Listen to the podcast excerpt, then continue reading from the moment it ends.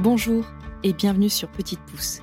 Je suis Pauline, créatrice de contenu engagé sur les réseaux sociaux sous le pseudo de l'anana blonde, mais ça s'écrit comme un ananas, et jeune maman. Comment tendre de façon plus simple vers un mode de vie plus conscient, durable et aligné? Chez Petite Pouce, on écoute le cheminement de nos invités qui ont le plus souvent entamé leur transition écologique en devenant parents. On se questionne sur ce monde en perpétuelle évolution, mais surtout, on déculpabilise face aux injonctions du parent et de l'écolo parfait. Parce que nos enfants sont l'avenir et que nous sommes les gardiens du terreau dans lequel ils poussent, cultivons ensemble le monde de demain. Si vous aimez ce podcast, n'hésitez pas à me le faire savoir en me laissant des étoiles ou un commentaire et en partageant sur vos réseaux sociaux.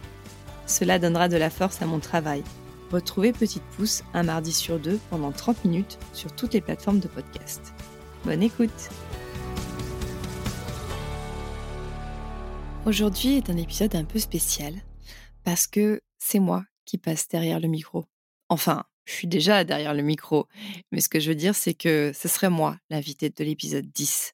Voilà pourquoi, pour cette occasion, j'avais envie de vous en dire un peu plus sur moi, sur mon parcours. Qu'est-ce que l'écologie était pour moi avant d'être maman? Qu'est-ce que ça représente maintenant pour moi?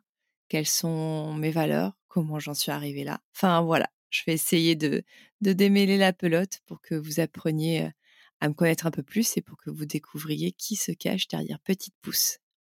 Donc je m'appelle Pauline, ça vous le savez déjà. À l'heure où j'enregistre ce podcast, j'ai 35 ans. Je suis née et j'ai toujours grandi dans le sud de la France. J'ai toujours été une bonne élève avec aucune difficulté. J'ai eu mon bac scientifique avec mention bien. Et puis après mon bac, je suis partie en fac de bio à Marseille parce que je voulais être professeur de SVT. Bon, la fac finalement ne m'a pas plu, alors j'ai changé, je voulais travailler dans la police scientifique. Et du coup, je suis partie à Toulon pour faire un DUT génie biologique. C'est comme ça que j'ai connu Toulon, que je suis tombée amoureuse de cette ville et que j'y suis restée. Bon, vous le savez, je ne suis pas devenue experte dans la police scientifique, mais j'ai quand même passé le concours que, que je n'ai pas eu. Je suis quand même devenue technicienne de laboratoire en analyse médicale et j'ai travaillé pendant 12 ans dans, dans le même laboratoire. Pendant plus de 10 ans, j'ai adoré mon métier. Je travaillais en service de microbiologie et en fait, je faisais les analyses des prélèvements humains pour trouver s'il y avait des bactéries pathogènes et trouver quels antibiotiques allaient lutter contre ces bactéries. J'ai adoré ce que je faisais. C'était vraiment, c'était vraiment passionnant. Je me levais chaque matin avec le plaisir d'aller, d'aller travailler. En plus, j'avais une super équipe. Ça ne gâche pas le plaisir. À côté de ça, j'avais découvert Instagram. Ça faisait déjà quelques années. Au début, c'était comme tout le monde. Je postais mes pieds, la plage. J'allais beaucoup à la plage, j'habitais pas loin. Euh, mes petits déj. Et j'aimais beaucoup ce réseau social. Alors moi, quand je vous dis ça, j'ai connu l'Instagram d'il y a 10 ans. Il y avait que les posts à l'époque. Et euh, on pouvait poster six fois par jour. Tout le monde voyait nos posts. Il n'y avait pas d'algo, quoi que ce soit. Et il y avait aussi peu de monde sur la plateforme. Et il y avait cet effet vraiment de communauté qui m'a beaucoup plu. Le soir, quand je me connectais, j'avais l'impression de, de, discuter avec, de retrouver des copines et de discuter avec elles. D'ailleurs, l'une de ces personnes est devenue par la suite une de mes meilleures amies, avec qui je suis très très proche. D'ailleurs, c'était avec elle que j'étais partie en Inde pour mes 30 ans. Mais ça, c'est une autre histoire.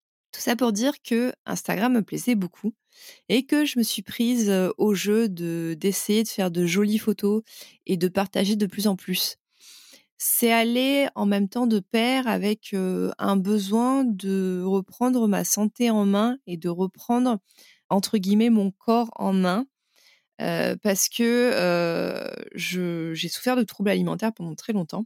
Je me voyais énorme alors que pas du tout, je faisais un 38. J'ai eu envie de, bah, de perdre du poids, mais aussi, enfin voilà, d'avoir un mode de vie plus sain. Ce qui s'est passé, c'est que j'ai arrêté de fumer et que je me suis mise à la course à pied et que j'ai aussi changé mon alimentation. Et tout ça, alors pas la cigarette, mais la course à pied et l'alimentation, ben, je l'ai partagé sur Instagram. Je faisais des photos de mes petits déj. Euh, je me rappelle avec la vue de la terrasse de mon studio à l'époque. Et je partageais mes runs avec l'application Runtastic. À côté de ça, je suis quelqu'un de nature très curieuse qui aime beaucoup se renseigner sur plein de sujets. Et du coup, je, lisais beaucoup, je me renseignais beaucoup pour tout ce qui était sport, nutrition. Je testais beaucoup de choses aussi. Je me rappelle que j'avais fait une détox, j'en avais parlé. Et en fait, tout ça a fait que mon compte a pris tout doucement, doucement de l'ampleur. Et je me rappelle très bien que c'est à partir de 1000 abonnés qu'il y a eu un effet boule de neige et je suis arrivée assez rapidement à 15 000 abonnés. Et à 15 000 abonnés, j'ai commencé à être, à être démarchée par, par des marques. Alors au début, c'était pour du, ce qu'on appelle du portage de produits. Donc c'est quand une marque envoie un produit gratuit. Mais alors pour moi, c'était inédit. Donc au début, j'ai accepté un peu tout et n'importe quoi. Et voilà, ça a commencé comme ça et j'ai commencé à, ben, mettre en avant quelques marques, mais toujours en, contenant, en produisant beaucoup de contenu libre. Et puis, j'ai eu ma première demande de partenariat rémunéré. C'est comme ça que j'ai créé mon statut d'auto-entrepreneur. Donc, pour vous résumer, tout ça, c'était il y a à peu près six ans. Euh, je travaillais au laboratoire, j'avais aucune envie d'arrêter, j'aimais beaucoup ce que je faisais. À côté, Instagram me plaisait aussi mais c'était vraiment un hobby, un hobby au début qui me faisait vraiment trois sous, mais voilà, trois sous. Et c'était plus du, portage de produits. Et puis ça s'est de plus en plus professionnalisé. C'est devenu en fait un deuxième, un deuxième boulot. Mais ça me convenait très bien que, que ça reste comme ça, même si au fil des années, l'envie de me mettre à mon compte me titillait de plus en plus. Mais ce n'était pas le bon moment, car nous avions décidé d'avoir un enfant ça prenait du temps. Et il s'est trouvé que finalement, on a été diagnostiqués comme extrêmement peu fertiles tous les deux. déjà individuellement, mais alors ensemble, voilà. Et que notre dossier est parti en PMA. On a fait un an de PMA et au bout d'un an et de fausse couche, j'ai eu la magnifique chance en fait de, de tomber enceinte. Et donc j'étais, j'étais très très, on était très très heureux. Donc je passe ma grossesse et le 8 mars 2021, je deviens maman d'un petit Raphaël. Ça a été complètement un tsunami. Voilà, là, ça a été un tsunami. D'une part émotionnellement, parce que beaucoup d'amour d'un coup. Il y a des personnes qui ont besoin de temps pour tisser le lien avec leur enfant. Moi, j'ai été, euh, ça a été le coup de foudre immédiat. Beaucoup d'amour d'un coup, mais aussi forcément beaucoup de peur, beaucoup de doutes, beaucoup de culpabilité. Ah, ça, la culpabilité. Beaucoup de fatigue. Beaucoup, beaucoup, beaucoup de fatigue. Et oui, je voulais en venir à l'écologie. Parce que, du coup, pendant le tsunami du postpartum, l'écologie, comment dire que j'ai un peu tout laissé tomber. Voilà, j'étais tellement en mode survie que voilà, c'est passé, euh, c'est passé après en me disant ça reviendra plus tard. D'ailleurs, l'écologie, comment ça m'est venu? J'ai pas spécialement grandi dans une famille écolo. Ma mère, mon père m'ont toujours inculqué le fait de, de, la consommation juste et raisonnable, voilà, de ne pas surconsommer, de ne pas acheter plein de choses. De toute façon, on n'avait pas les moyens d'acheter plein de choses. Ça, on nous l'a inculqué dès le début. Et aussi le fait de voyager en France. on a passé toutes nos vacances en France et je, je les remercie beaucoup pour ça, pour m'avoir fait découvrir la France la beauté de ce pays, ce qui fait que instinctivement, maintenant, à 35 ans, quand on parle de vacances, je pense tout de suite à la France. Euh, j'ai pas cet imaginaire de me dire vacances cool égale voyager loin. Bref, j'ai pas, voilà, j'ai pas grandi spécialement dans un milieu écolo. À l'adolescence, euh, dès que j'avais trois sous, euh, je les claquais euh, dans, dans des fringues. Surtout, surtout quand j'étais à la fac. J'avais 18 ans on allait tout le temps faire du shopping à Marseille, on allait acheter plein de fringues à 5 balles, 10 balles. Enfin, j'avais pas du tout, du tout cette, cette notion, notion-là. Je me rappelle, j'ai acheté, j'ai 5 paires de bottes à 10 euros en me disant, ah, c'est bien, c'est pas cher, je vais pouvoir changer régulièrement. Et pour moi, c'était normal d'ailleurs d'avoir une paire de bottes qui dure même pas l'hiver. Comment c'est venu? Ben en fait, quand je vous disais que j'avais eu un moment où je voulais aller vers une alimentation plus saine, en fait, ça a commencé là la porte d'entrée, moi, de ma transition, ça a été, l'alimentation. Je faisais de plus en plus de sport, notamment de course à pied, et je voulais m'alimenter plus sainement. Et j'avais une de mes meilleures amies, bah, celle dont je vous ai parlé, connue sur Instagram, avec qui je suis partie en Inde, qui était à l'époque en école de naturopathie et qui me disait oui, tu sais, pour la santé, vu que tu fais beaucoup de sport, tu sais que tu peux remplacer certains repas, les protéines animales, par des protéines végétales. Ça a commencé par là. Donc en fait, j'ai commencé à diminuer ma consommation de produits animaux pour ma santé. dans un premier temps, c'était pas du tout dans une attitude écologique. Et puis, de plus en plus, je me suis dirigée vers une alimentation biologique. C'est toujours pour ma santé à la base. En plus, c'était le moment où on commençait à envisager d'avoir un enfant. On n'avait pas fait encore tous les tests qui nous disaient qu'on ne pourrait pas naturellement. Je me suis dit, bon, bah, je vais passer à l'alimentation bio, c'est meilleur pour préparer mon corps, etc. Et je me rappelle, j'ai eu un premier mini déclic en fait en allant à la, bio, à la Biocop. Et j'ai acheté des sacs à vrac un jour en me disant, bah, en fait, c'est complètement stupide d'acheter des lentilles et du riz dans des sachets plastiques pour au final, à la maison, je les transfère dans mes bocaux en verre. Pourquoi, en fait, je n'achèterais pas directement en vrac? Il y a eu ce mini déclic-là. je me rappelle qu'à peu près au même moment, j'avais une marque qui m'avait envoyé des cotons lavables et que je trouvais ça génial. Et je me suis dit, mais pourquoi je n'avais pas réfléchi avant? Je suis passée à la Cup aussi à ce moment-là. Et voilà, des, toutes petites choses, mais le gros, gros déclic, la l'immense claque, ça a été une conférence sur les déchets à laquelle j'ai assisté au Citomate, donc qui est l'organisme qui s'occupe du traitement des déchets à Toulon, qui a une démarche quand même assez engagée. Et ils avaient organisé une conférence sur les déchets. Et en fait, une des personnes qui s'occupait de la communication me suivait sur Instagram et m'avait fait suivre l'événement. Et je me suis dit, ah bah c'était un, un samedi matin de mémoire, et je dis, ah bah je vais aller y assister. Et là, mais je me suis pris une claque, mes cheveux suis redescendus de 1000 étages. Et je me suis dit, non mais c'est pas possible. On peut plus consommer comme ça. Je peux plus fermer les yeux. Je peux plus faire de retour en arrière. Il faut changer les choses. Donc, j'ai commencé à tendre vers une démarche zéro déchet et je l'ai partagé sur Instagram. Ce qui s'est passé, c'est qu'en fait, j'ai un peu passé chaque pièce de la maison au crible, on va dire, en me disant à chaque fois, bon, ça, par quoi je peux le remplacer? Typiquement, euh, on utilisait du gel douche. Par quoi je peux le remplacer? Bah, du savon, en fait, tout simplement. Les cotons lavables, j'avais déjà. Euh, la cup, à l'époque, j'avais déjà. Bon, est-ce que je pourrais pas tendre vers des cosmétiques plus naturels? Ok, bah, je vais, je vais chercher de ce côté. Ensuite, bah, la cuisine. Alors, on est en appartement, on n'avait pas de, composteur, mais est-ce que je peux pas cuisiner les épluchures ou les fans Est-ce que je peux pas utiliser ça différemment? Après, voilà, le papier alu, comment je peux le, supprimer le, L'essuie-tout, comment je peux le supprimer?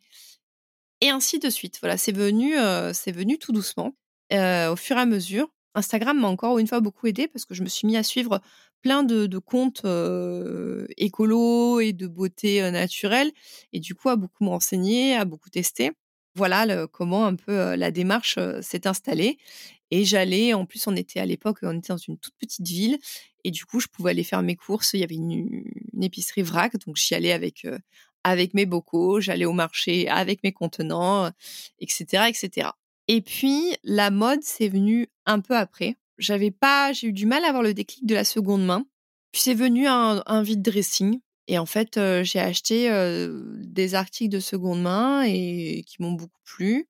Et puis c'était lancé. Du coup, je me suis mis sur Vinted. J'ai d'abord beaucoup, beaucoup trié. Euh, j'ai d'abord beaucoup trié mon dressing, beaucoup vendu pour ensuite racheter alors au tout début, malheureusement, j'ai transféré mon mode de, surconsommation sur la seconde main. Donc j'achetais beaucoup, beaucoup, beaucoup, beaucoup sur Vinted. Je revendais aussi beaucoup. Le minimalisme, c'est venu après. Et je pense que pour la salle de bain, c'était pareil.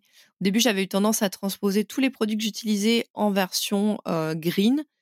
Et j'ai commencé à minimaliser après. Bon, là, j'en reviens un peu parce que je commence à avoir un peu les premiers signes de l'âge. Donc, du coup, utiliser plusieurs crèmes, c'est finalement ce qui me correspond le mieux. Voilà pour, pour tout ce qui était démarche écologique. À côté de ça, je suis devenue aussi complètement végétarienne. C'est la lecture du livre de Hugo Clément, J'arrête de manger les animaux, qui a fini de me convaincre. Parallèlement, il y avait des comptes, on va dire green que je suivais, qui ont pris un tournant plus militant. Et ça a participé à ma déconstruction. À côté de ça, j'ai commencé à découvrir les podcasts et à écouter beaucoup, beaucoup de podcasts et à me questionner. Et en fait, jusqu'à un jour où j'ai eu un déclic et je me suis dit, mais en fait, tout est lié. Tout est lié. Le féminisme, la lutte contre le racisme, la lutte contre l'homophobie, le véganisme, l'écologie, tout est lié par euh, un simple mot, le patri... enfin un simple mot, et un grand concept, le patriarcat. Ça, ça m'a fait prendre conscience de beaucoup de choses et il a fallu que je me déconstruise beaucoup, euh, notamment sur, euh, sur mes privilèges. Voilà un peu comment, comment tout s'est passé dans ma tête et euh, qu'est-ce que ça a changé pour moi d'être maman? Ben déjà, ça a changé beaucoup de choses parce que je suis devenue la maman d'un petit être humain né garçon.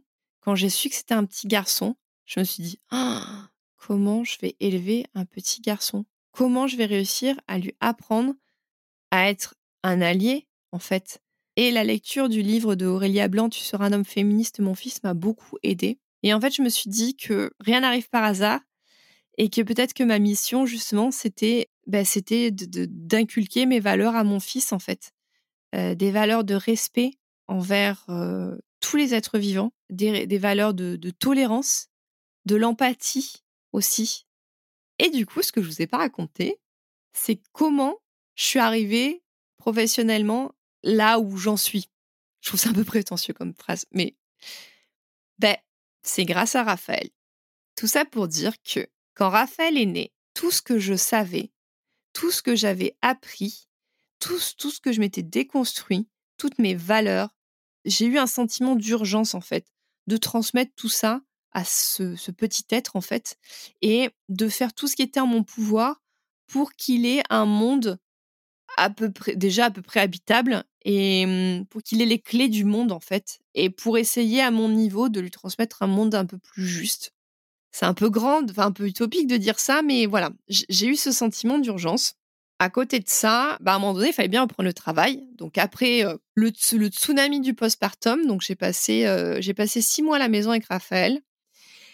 Et puis, arrivé, on était à un mois de, la fin de mon congé parental et on commence à en parler avec Pierre. Et là, je fonds en larmes. Et c'est là que il me regarde et me dit Lance-toi, ma chérie. Depuis le temps que tu m'en parles, essaye.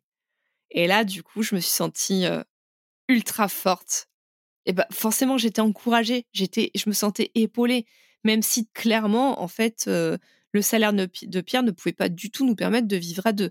Donc c'était aussi un gros challenge.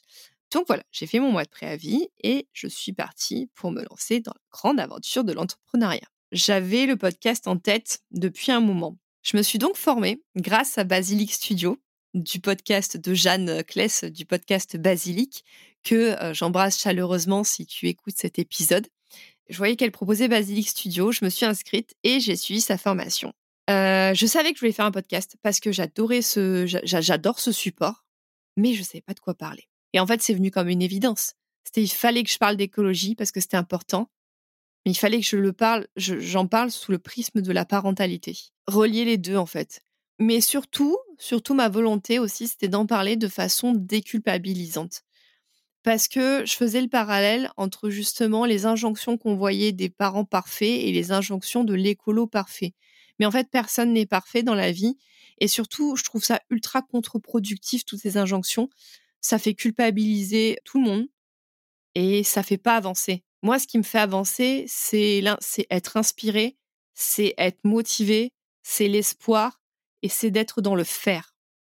Et c'est ce que j'ai j'ai eu envie de transmettre dans le podcast. Et euh, voilà, c'est comme ça que Petite Pouce est née. Mais un peu comme le fait de me lancer, je le, laissais dans un coin. Pendant la formation, Jeanne nous avait parlé du Paris Podcast Festival au mois d'octobre. Et en septembre, j'ai eu le déclic et je me suis dit, bah, pourquoi j'irais pas En fait, est-ce que ça me donnerait pas l'impulsion bah, de voilà de enfin mettre le pied à l'étrier et enfin bah, lancer le podcast?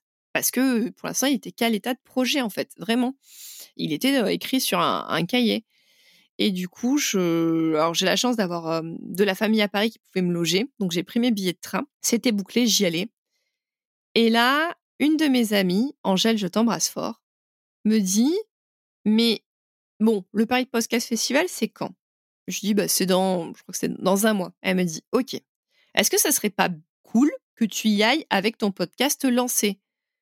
Et je dis, ouais, mais tu te rends pas compte du boulot?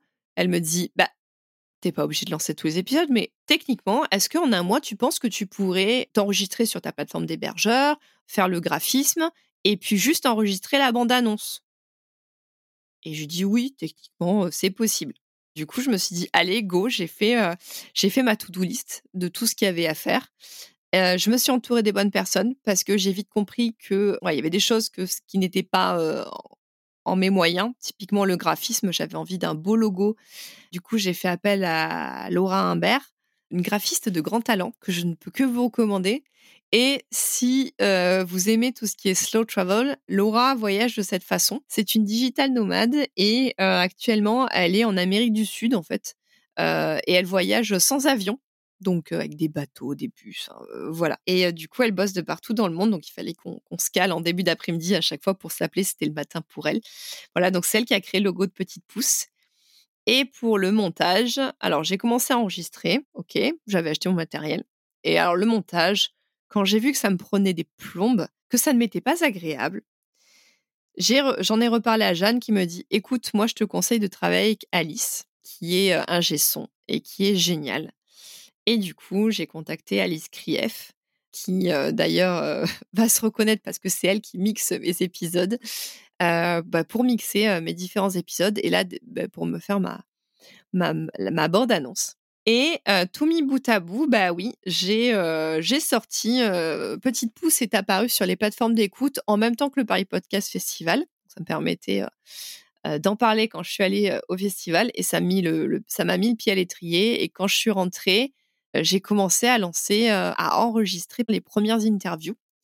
Et le premier épisode, c'était avec Claire Seller de Seller du Temps, est sorti en novembre. Ouais, c'est ça, fin novembre. Donc un mois après en fait le lancement de, la bande-annonce, suivi du deuxième épisode de Jeanne début décembre, et ainsi de suite. Voilà, c'est donc c'est un épisode tous les 15 jours c'est un rythme qui est confortable pour moi. Je pense pas changer tout de suite parce que bah il faut que, du coup que j'arrive à cumuler toutes mes casquettes. Parce que bah, actuellement, je suis donc créatrice de contenu à temps plein. c'est ce qui me fait vivre principalement. J'aimerais bientôt monétiser le podcast. Donc en fait, c'est tout simplement vous, vous entendrez une courte publicité, mais enregistrée avec, avec ma voix, bien sûr, et toujours des marques sélectionnées avec soin. vous entendrez une, courte publicité avant, avant, avant chaque épisode ou avant quelques épisodes. Comme ça, vous êtes prévenus. Je fais aussi de la formation Instagram. Je crée aussi du contenu et je fais de la rédaction web, ce qu'on appelle en marque blanche, ça veut dire pour des marques. Voilà, j'ai mon blog, j'ai ma newsletter je suis pas mal occupée et puis bah, et mon petit garçon alors qui, qui, va en crèche mais qui occupe le reste de mon temps. Voilà pour tout ça. Je pense que on a fait le tour. Vous savez maintenant qui est derrière Petite Pouce. Vous savez maintenant pourquoi Petite Pouce. Et je vais terminer cet enregistrement par la question signature du podcast que je vais me poser à moi-même. Quel est le message que je souhaiterais déposer aux parents ou futurs parents qui souhaitent agir et là, rien qu'en la lisant, je me dis, mais meuf, tu, tu mets tes invités en difficulté parce qu'elle n'est pas évidente cette question. Et j'avoue que j'y ai pas du tout réfléchi avant d'enregistrer l'épisode. Alors, je dirais qu'il faut avant tout s'écouter, faire comme nous on le sent. Vraiment, c'est le conseil que j'aurais aux parents ou aux futurs parents, c'est vraiment s'écouter, y aller à son rythme, faire de son mieux, mais ne pas oublier que le mieux évolue faire de son mieux, ça ne veut pas dire rester sur ses acquis. Ça veut dire que si on veut agir, il faut constamment se déconstruire, se remettre en question et montrer l'exemple. Vraiment montrer l'exemple. Moi, ce que je vois, on est au dixième épisode de Petite Pouce. J'en ai enregistré un petit peu plus. Ce qui ressort des interviews, c'est que un bon schéma vaut mieux qu'un long discours. En fait, clairement, les enfants, ils ont, ils ont besoin qu'on leur explique, qu'on leur verbalise. Mais ce qui marche le plus, c'est leur montrer, leur montrer l'exemple et en plus, quand on fait de son mieux, on se sent aligné. On se sent aligné avec ses valeurs et ça fait du bien, surtout quand on stresse pour l'avenir, en fait, qu'on est éco-anxieux. Ce que je voudrais dire aussi, parce que je l'ai vécu au laboratoire quand je voyais tous les déchets qu'on faisait, votre travail ne vous définit pas. Si vous n'avez pas la possibilité de changer de travail, parce que je sais que j'ai eu un immense privilège de pouvoir vivre de ma passion, si vous n'avez pas la possibilité de changer de travail et que votre travail n'est pas aligné avec vos valeurs, votre travail ne vous définit pas. Du coup, faites, de votre mieux à côté, euh, dans, la sphère privée. la dernière chose que je voudrais ajouter, c'est que on peut pas tout faire, on peut pas être partout, et quitte à faire des choix, aller vers les choix qui ont le plus d'impact. typiquement, quand on parle d'écologie, ça va être l'alimentation, le transport, la mobilité et euh, l'énergie. Voilà. Ce sont les trois leviers qui ont énormément d'impact en fait. Je pense que je vous ai tout dit, donc ben, je, je vais vous laisser. Merci d'avoir écouté jusqu'au bout. Je vous souhaite une très bonne journée et je vous dis à très vite, soit sur Petite Pouce, soit sur Instagram, l'ananasblonde. Je vous embrasse très très fort et un grand, grand merci de m'écouter. Un grand merci de m'écouter. Un grand merci aux personnes qui partagent les épisodes sur les réseaux sociaux. Un grand merci aux personnes qui s'abonnent au podcast. Un grand merci aux personnes qui laissent des étoiles sur, le, sur Apple Podcast. Tout ça, en fait, ça, ça, m'aide, ça aide Petite Pouce à être découvert par d'autres auditeuristes. Voilà, merci, euh, merci de votre soutien. Je vous embrasse.